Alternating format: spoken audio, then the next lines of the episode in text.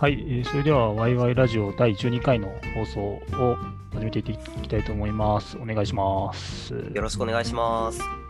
えーこのポッドキャストは、アラサーのエンジニアが興味あることとか、技術的なこととかをワイワイ話すだけのラジオです。で今日は先週に引き続き、僕、タディと橋さんの2名でお送りします。はい、お願いします。お願いします。先週は将棋のお話をはさせてもらって、はい。一応今日もその続きをうんしようっていう話なんですが、はいはい。そうですね。まあでもその前にやっぱり、ちょっと言っておかねばならないことがあるんじゃないですかね。いやー、上手 G でしたね。はい。はい。上手 G。まあちょっとご存知ない方もいらっしゃるかもしれないけど、あの、なんでジャパン AWS ユーザーグループですよね、あれは。そうですね。うんうん。ですよね。略して上手 G っていう気の利いた名前が。多田さん、登壇されてたんですよね。はい。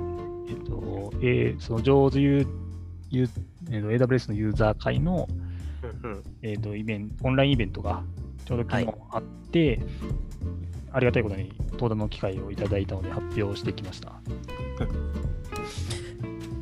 あれ、やっぱ審査とかあった上での、なんか合格通知みたいなものをもらうわけですよね、きっと。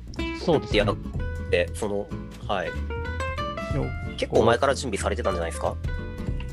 えっとね、実は、あの、CFP 出してくださいみたいな募集期間の時に、ちょうどやりたい取り組みがはい。いくつかあって、その中の一つが今回出したやつだったりしたんですよね。まあ、他のやつも 今やってたはいりするんですけど、複数あるんですか？それは羨ましい。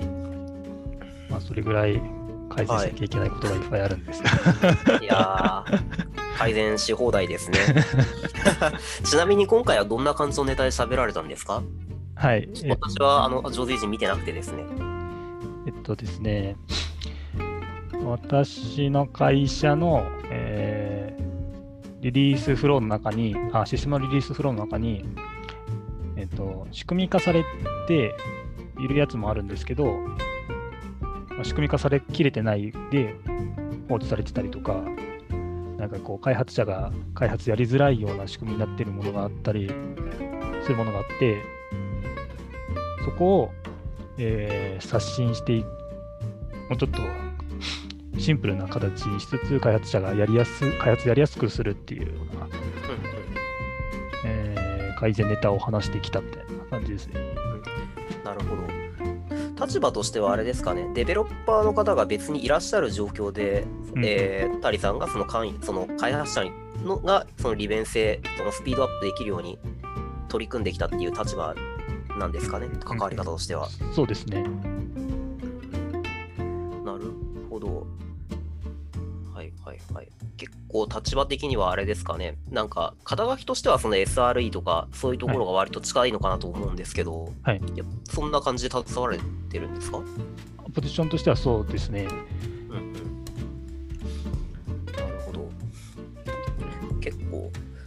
今ちょっとスライドとか拝見してるんですが、 Lambda Function とか、 Step Functions とか、まあちょっと改善していった様子が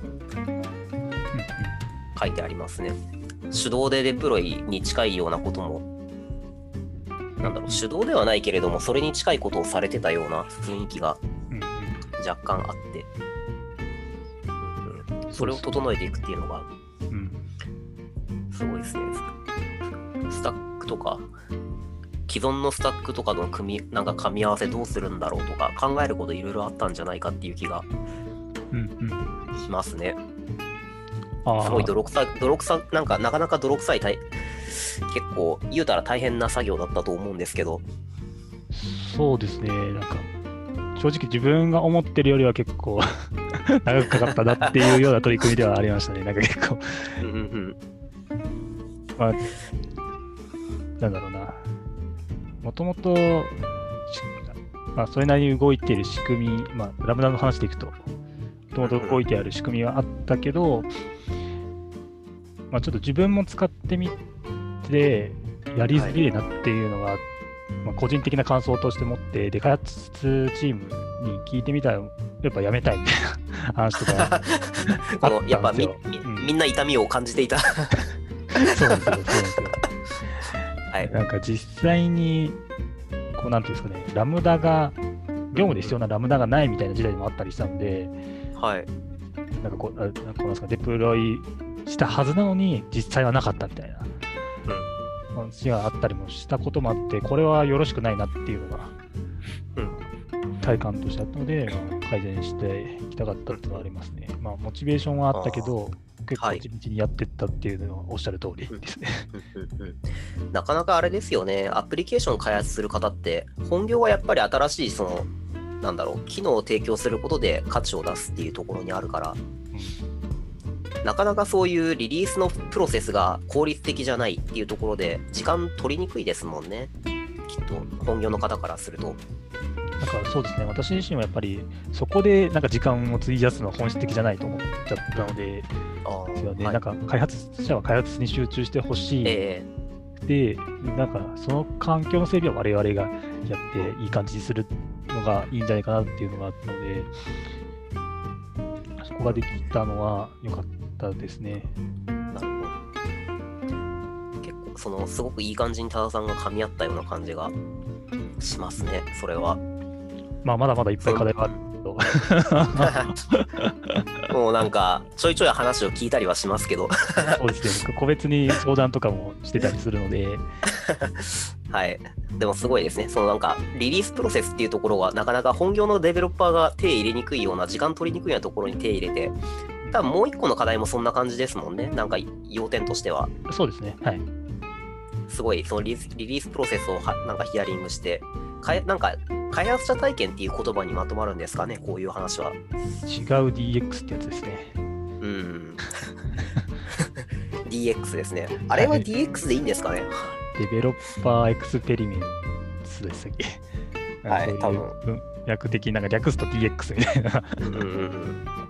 もう一個はうさんくさい方よ 世にはわかって違うかいっぱいあるバズワードのやつですね。はいと悪口っぽくなっちゃうからやめときましょう。はい。Developer Experience いいですよね。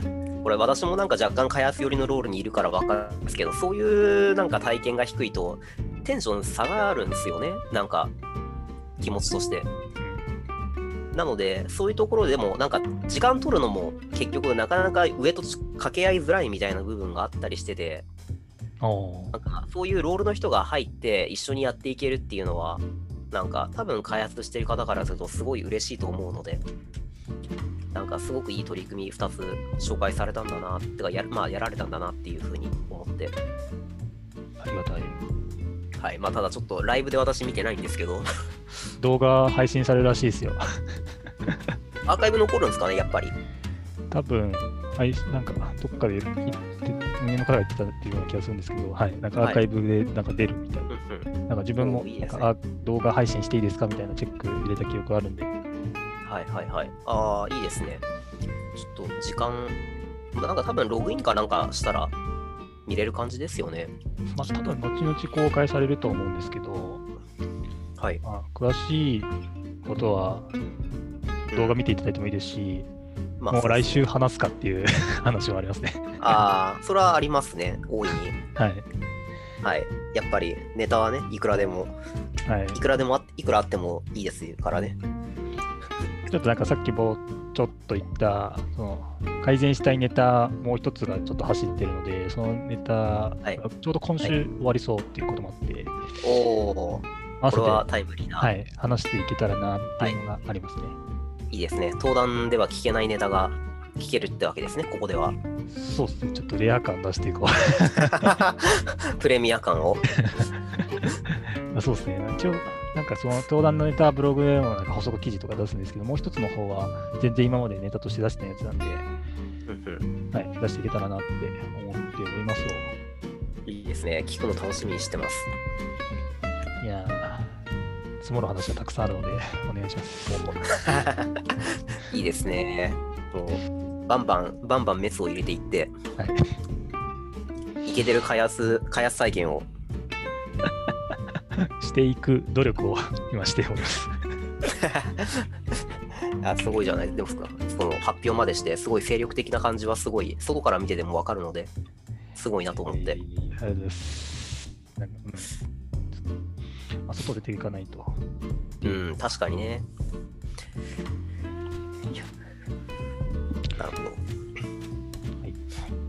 えっ、と、まあ、ちょっとそういったお話は来週以降とかにしていくんですが、今日は、えっ、と、前回、将棋の世界の面白さみたいなところを話してもらったんですけど、その続きとして、はいえー今日は、まあ、将棋の世界の面白さというか、うん世界観っていうのを知ったんですけど、じゃあ、その世界にどうやって入っていけばいいのっていうところ。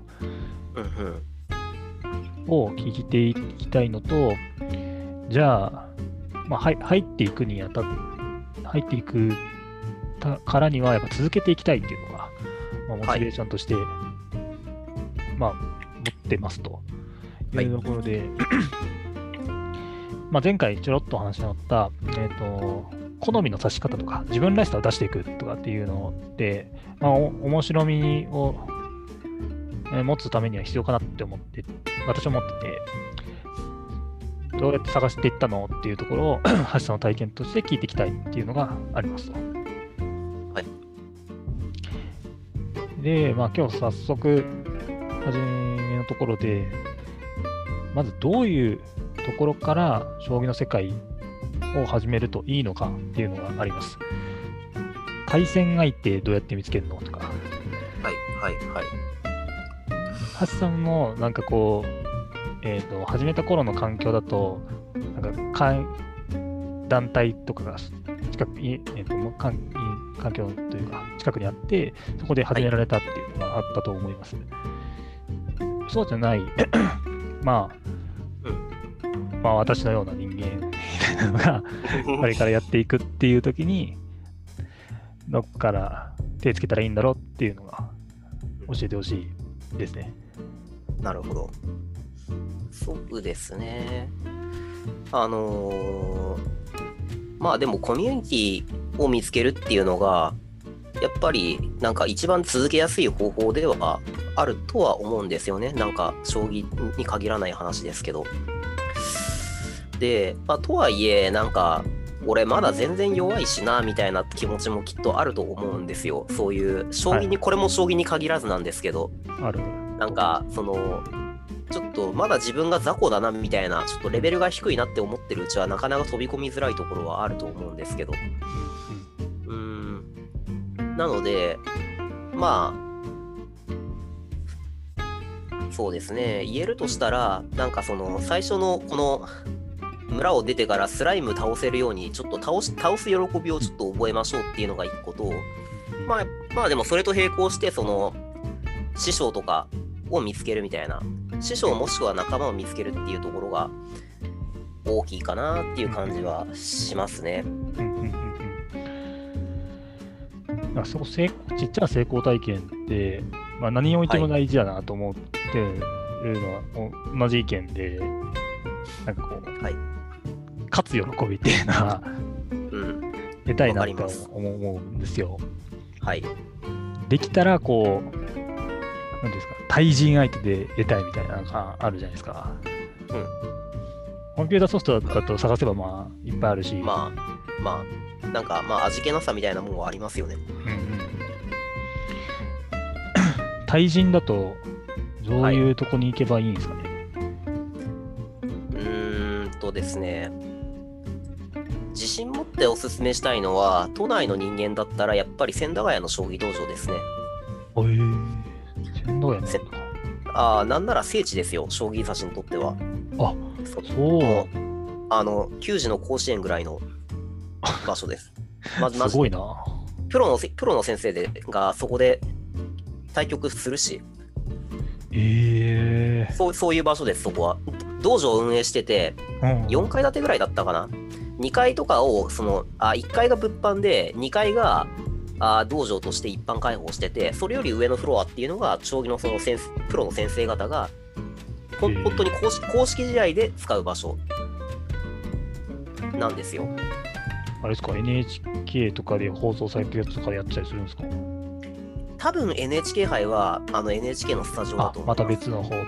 多分はい。なんですけど、あのいわゆる順位戦と呼ばれるような何に例えたらいいのかわかんないですけど、まあ要は普通のそのレギュラーシーズンみたいな、うん。将棋のタイトルあるうちの名人戦っていう、まあ一番その多分伝統的なやつがあって、うん。それの多分普段の対局はそこでやってるはずですね。へえ。なるほどね。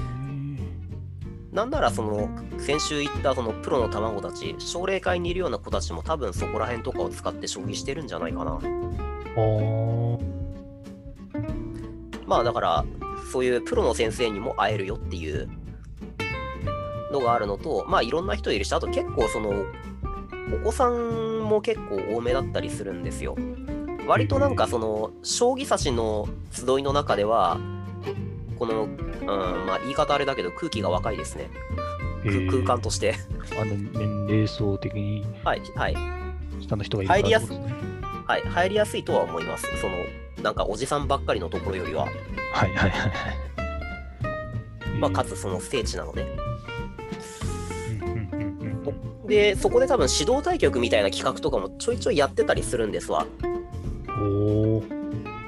ていうのがあって、多分その、イベントを見つけやすいっていうのもあるし、多分仲間を見つけやすい。あとなんか、その将棋やる空間の中では比較的入りやすいっていうところで結構いいと思います。ほどね。多分相手も見つかると思う。で、それが一つ。で、リアルでやっぱり指すっていうのが一番なんかテンション上がるかなとは思うんで、そこを一番おすすめはしたいんですけど、ご時世もありますよね。まあなので、はい。友人で何するかってことだったら、そうですね、なんか将棋ウォーズとかをおすすめします。これはそういう、あはい。株式会社ヒーローズっていう会社があ、はいはいはいはいあはい。結構有名ですね。その将棋の対戦アプリといえば、みたいな。ちょうど前回お話ししたボナンザを開発された人が、はい。か監修というか、顧問としてついてる会社さんですよね。顧問でしたっけ？なんか普通にデベロッパーとしてなんかあデ、ベロッパーの方でしたっけ？でもあると、多分なんかその開発者だとは思います。あ、でもまあいろいろそのなんか外部、外部でもいろいろ露出されてる方なんで、うんまあ多分多岐にわたる、そのなんだろう、活躍されてる方だとは思うんですが、あのアプリも結構良くてですね、むあのコンピューターの本当に弱いレベルで対戦できたりもするんですよ。友人戦いきなり行くの怖いなっていう時とか。なるほど。で、その初級レベルがまあ割とちょうど良くてですね、おまあ UI もそれなりにいけてるアプリだし、えー、まあ課金すればその鬼神って言って、将棋の将棋の神と書いて鬼神ですね。っていうのがあって、課金要素ですけど、これは。が、まあ、ええ感じにまくってくれるという、ななんなんて文化？鬼神がまくってくれるっていうのは、あれなんですか？自分のはい。しょなんかプレイをしてくれるみたいな、サポートしてくれるみたいな感じなんですか？代わりにやってくれますね、なんてか。なんかコンピューターにお任せプレイみたいな感じってことですね。そうです、そうです。なんてか代打ちしてくれます。なのでコンピュ、なんかコンピューターなり人なり、まあ、とりあえず勝てなくなったら、それで、そういう手を使ってでも勝つみたいなことができる。はいはいはいはい。すごいですね。今見たら、 App Store で見たら500万人ぐらいが利用してるアプリで、めちゃくちゃすごいですよ。土地強化も4.6ってむちゃくちゃ高いですね。あの、はい。めちゃくちゃいいアプリなんで。あと、あれのいいところはですね、なんかちょっと前回もちょっと言った話につながるんだけど、始まってるその段級が30級って言ってすごい低いんですよ。5級スタートとかっていう話ありましたよね。はい。まあ、奨励会の段級とか、将棋道場の段級っていうのはもうちょっと上から始まるんですよ。アマチュアの将棋道場とかでも多分10何級とかせいぜい。で、将棋ウォーズの30級っていう基準がどれぐらいのものかって言われるとちょっとあれなんですけど、まあ、その、1回勝てば余裕で上がるんですよ、それ。うんっていうのが、この昇級する喜びっていうのがやっぱり、なんか勝つ喜びに近いんですけど、うん、なんか級が上がった喜びってなんか達成感なんですよね。すごくよくって。うんうんなんかそういうものを味わいやすいですね。将棋ウォーズやってると。で、まあ、そのコンピューターの力も借りることができると。うんうんうんうんっていうので、割と私はその優れた、その、体験ができるアプリか、いいアプリかなと思ってます。なるほど。まあ、ちょっとあれ、そうですね。その、始めたばっかりのめちゃくちゃ強い人が、その、二十何級とかで当たっちゃう可能性ももちろんあるんですよ。なんか、そこはちょっとあれかなという気はしますけどね。はいはいはいはい。なんか、一定数やっぱり当たるんで、それだけ始める人が多いからなのか、それともなんか、そのマウント取りたいやつがいるのか、ちょっとよくわかんないんですけど、うん、でもい、なんか一定そういう人が、とは当たりますね。なんか、級、級低いくせにめちゃくちゃ強いみたいな。今はどうなんだろうな。なんか、全然関係ない話ですけど、ランクゲームではありがちなか状況かもしれないですね。まあ、多分いるでしょうね。なんか、そういう、はい。その悪いパターンの人たちは。まあまあ、そういう人も混じってる可能性はあるけど、はい。まあ、いるけ、いるやろうけど、全般多分そこは、うん、受け入れてうんやっていくっていうのが、まあ、その、友人、友人環境でなんかやるんであれば、多分私はその道場に、千駄ヶ谷の道場に行くのと、えーっと、将棋ウォーズをおすすめしたいなと思ってます。うんうんうんうん。あす。あー、なるほどね。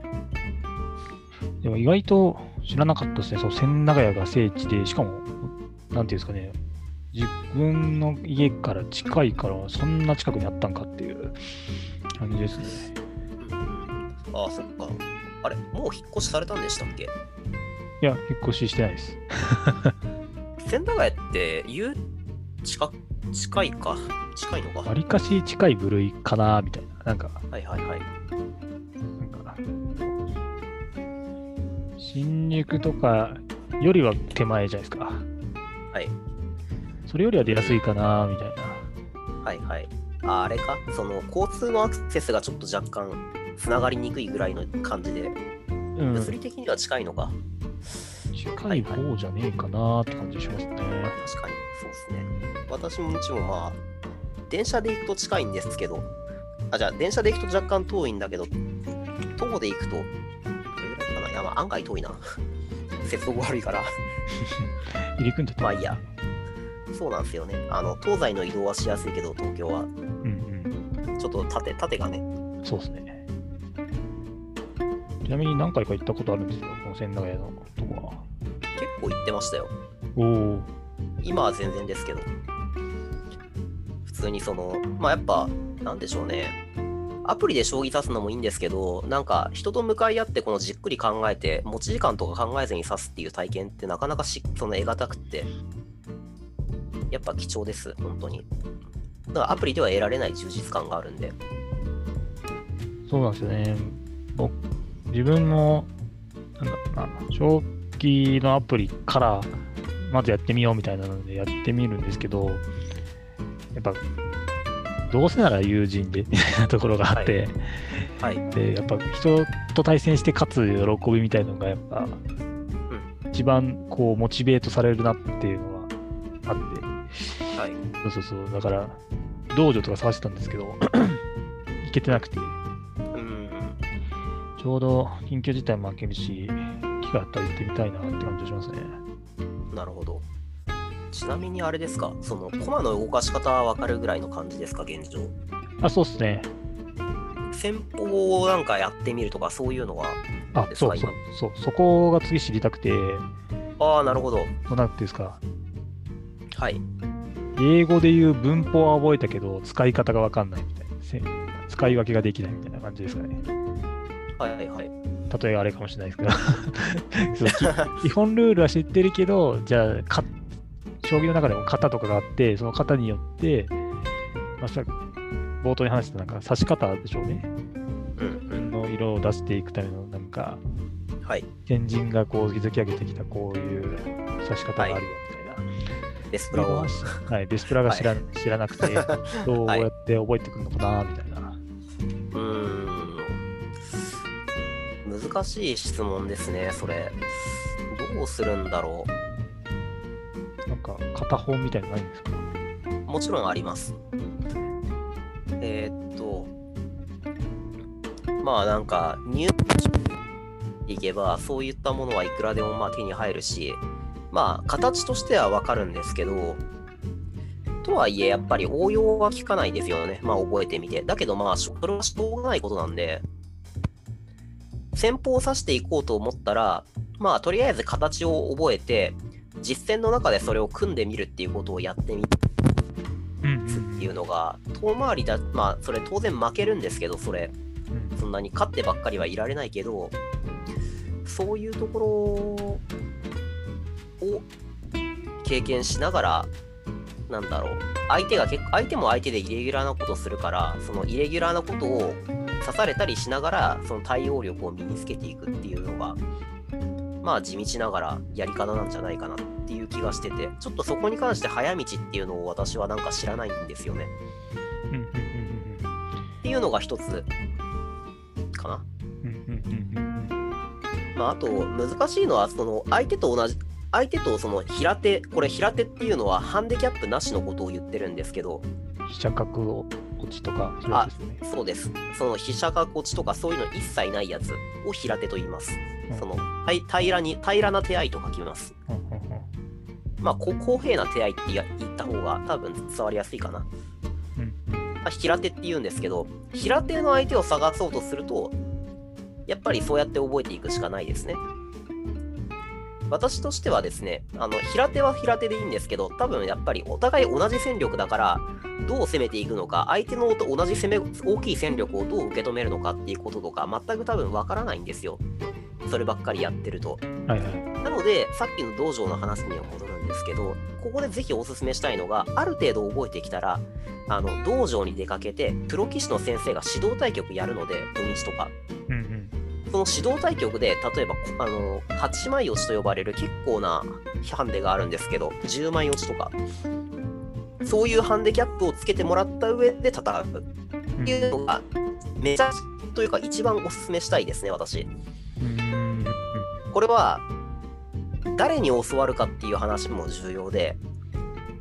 例えば私はまあ一応アマチュアでその段あるぐらいの力はあるんですけど私みたいなもんから教わるよりは絶対にプロ棋士の先生から駒落ちで教わった方がいいです。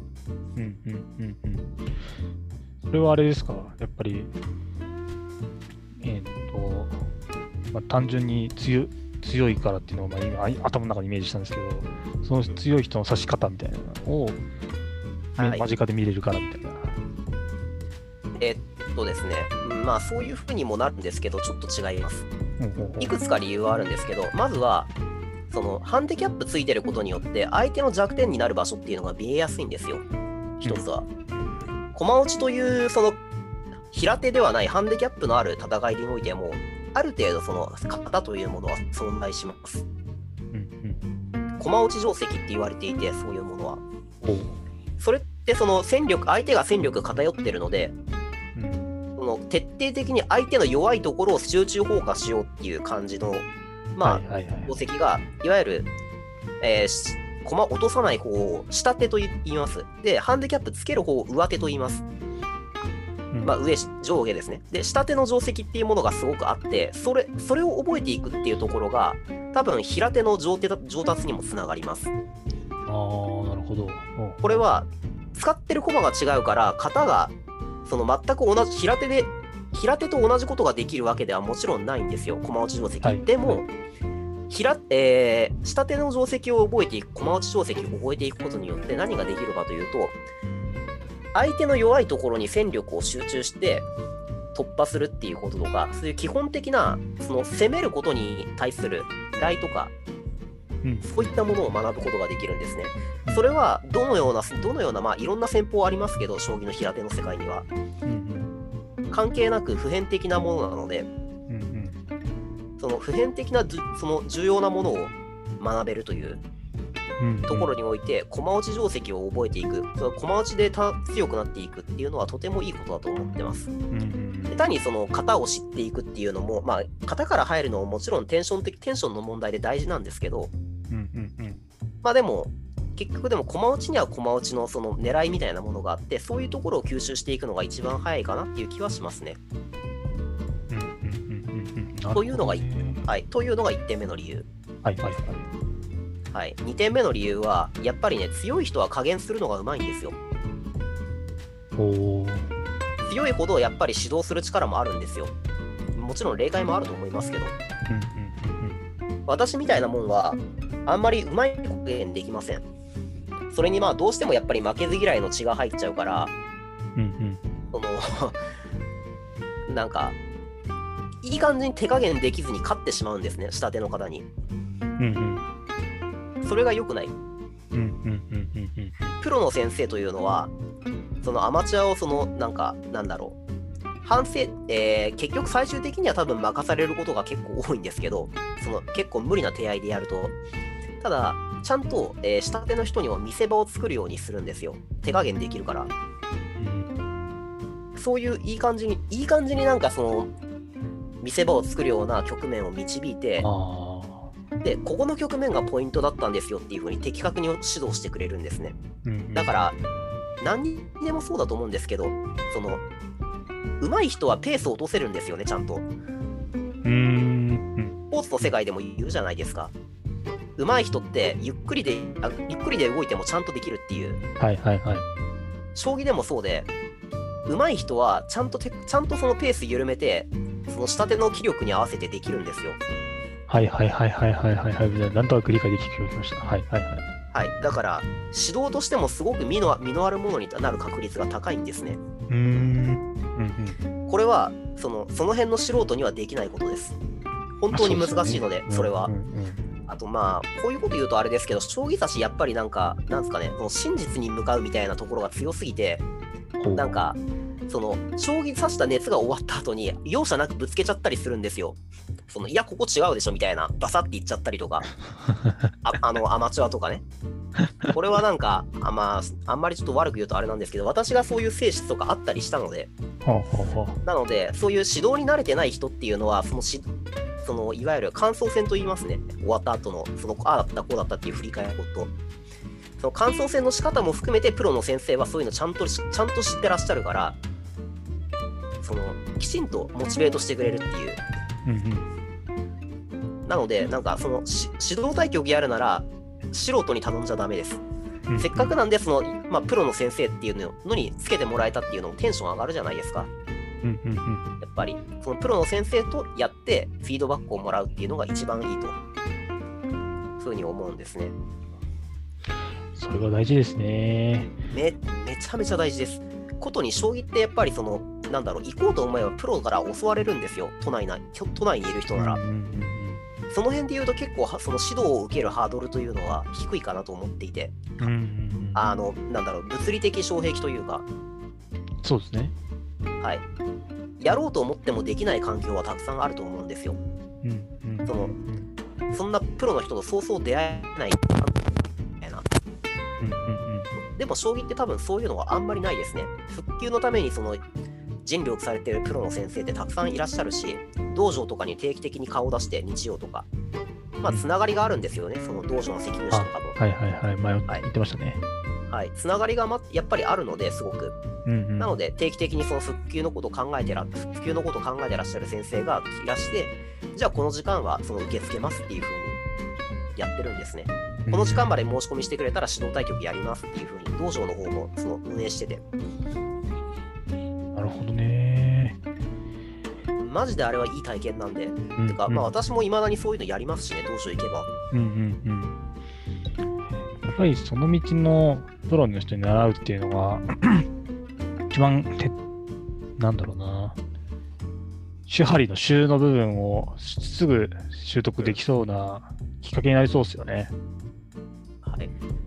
あの指導の仕方上手い人にあたなんかタッチできるので、そうそうそこはやっぱり活かせると思い思うんですよ。うんうん。まあでも、行くの怖いなっていうのもきっとあると思うんで、そういうのは。うんうんはい。ハードル高いじゃないですか、一人で。全然俺下手くそやし、みたいな。うんその、多分そういう気持ちはなんか、まあ私も含めてあったりすると思うんですけど、それはなんか、ぜひよかったら声かけたりしていただければ、一緒に道場行きましょうよ。うん。あ、それはまちでお願いします。なんか、うん。いいですね。なんか自分そういうの全然ない、ないんで、はい、はい。ななんだろうな。そういう、そ、そこで指導を受けるにあたってのなんか、暗黙のルールとか踏み 外しそうにないかっていうところが心配なんで、そこだけ、ありますね。そうそうそう、なんかそういうのがあるから一緒に行ってもらうと、なんかすごい安心感はそこはありますね。なんか教えてもらうことにはいすごい、いね。なんか全然、なんだろうな、プレッシャーみたいなのはないない全な失うものは何もない。はい、はい、はい。何も持ってないから持ちでいけるなら、もうい,、はいい、くらでもやりやれますよ。はい。あ、でもいいっすね。なんか、うん、自分もやっぱりこの、趣味でやってるトレーニングとかもやっぱり、パーソナルで受ける、で、なんだろうな、上級者の人から教えてもらう方が、やっぱ習得能力が、スピードが速かったし、うん。成長速度が違ったから、まあ、そーそういうのなんだろうなって思ったりしますね。やっぱそうですよね。なんか教えるの、教え方知ってる人から教わるっていうのがうん。大事だなっていう感じはすごいしますね。自走していくためのなんかきっかけをもらえるみたいな感じはすごいありますね。あの、ちゃんと褒めてくれるんですよ。一番大事ですね一番大事ですね、それ。本当に。あの、だからそのためには、その、本当にダメダメでも、ちゃんと見せ場を作るような、その導き方が、将棋の中でできないといけないんですよ。そうだから、だから教える実力が大事。指導してくれる方に一番求めたいことですね。なんか、はいそ。れこそか勝てなくてもここは良かったみたいなそういううん。ところをちゃんと教えてくれたりとかあ認識させてくれるのすごい大事です。ありますね、それは。なんか、ここの、ここのこれ良かったねとか言ってくれたりするし、まあ、あるいは、いや、こなんか、この、負けちゃったけど、まあ、あなたのこの局面、この、ここここがポイントだったんですよ、実はと。っていうことをちゃんと言ってくれるんでね。まあ、ただ、まあ、もちろん、将棋の先生、まあ、中には、その、結構科目で、なんだろう、そんなく、その、なんだろう、口がすごく回るような方ばかりでもないので、まあ、さらっとして終わっちゃうような先生ももしかしたらいらっしゃるかもしれないんですけど、まあ、そこは、はい。なんだろう、まあ、そういうこともあるよというふうに受け入れていただいて、でもちゃんとその、なんか、すごい喋って、その、にぎ、なんか、なんだろう、盛り上げてくださるような先生もたくさんいらっしゃるので、うんうん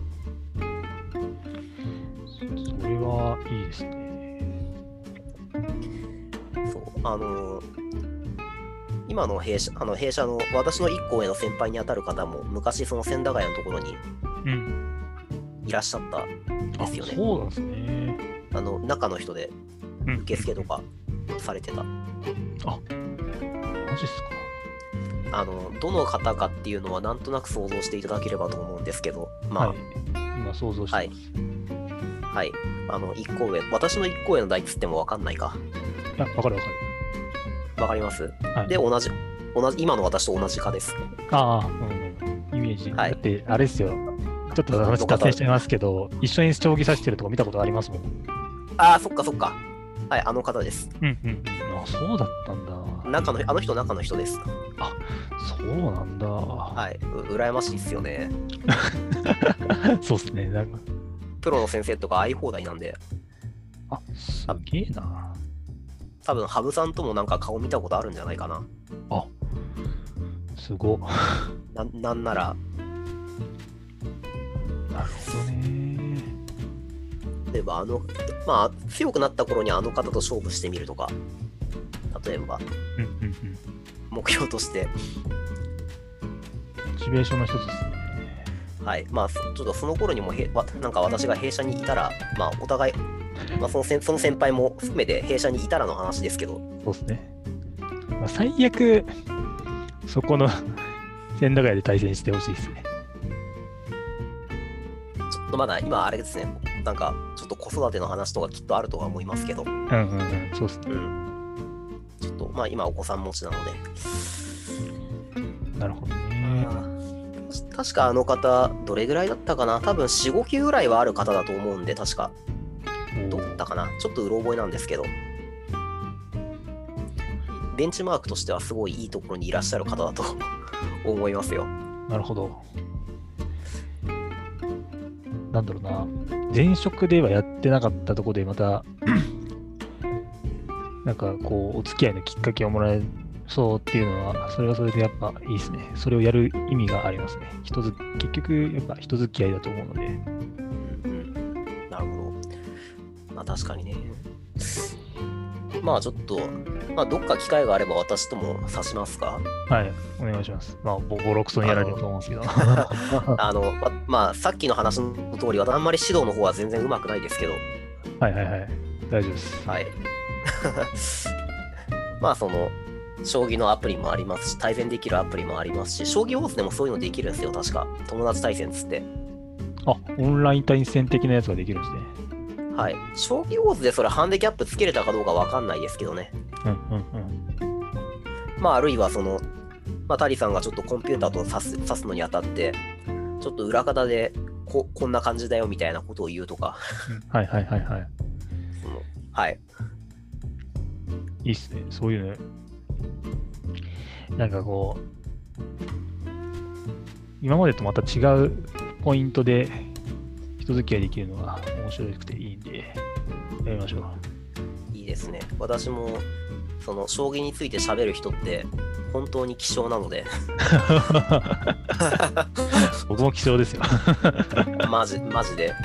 将棋人口というものは、もうね、少ないですから、特にその世代、世代的なところとかで、それはそうっすね。はい。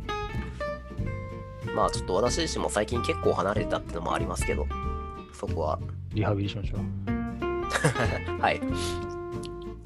またちょっとそうですね、プロの先生の指導とか受けたいな。なんかこう、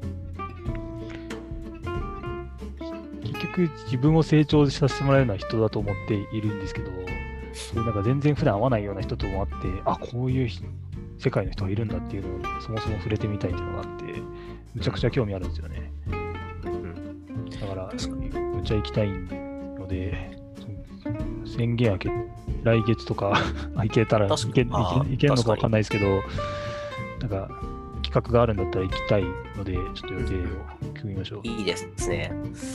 確かに。どれぐらいがいいでしょうね。なんかでも千駄ヶ谷の土日はね、やっぱりおそのお子さん連れっていうのもあって、土日の日日中が結構混むんですよ。れなんかいつもの感じだと。で、まあまあ、向こうその、結局千駄ヶ谷の道場、あれなんかリニューアルみたいなのやるって言ってたような気もするな。おまあ、あと、その、今、今このご時世でやってるかどうかわかんないっていうのもあるし、ちょっとちゃんとチェックしてないんで、そこは。まあ見つつ。はい、はいどっか行きましょう。とりあえず、その予定が決まっやることは決まったので、はい、今日とりあえずな何か何かをするっていう、はい。はい。とりあえず、そうですね、はい。宣言開けたからできるようなことを、そうですね。またそ、その環境でやることをやれるといいですね。はい。じゃあ、今日の放送は以上にしたいと思います。はいと。後半がもうよ外出したい欲にまみれた話でしたけども、ねまあ、たまにはこういうのも、はい。ありということで、じ ゃはい。あ今日の12回目の放送は以上になります。ありがとうございました。どうもありがとうございました。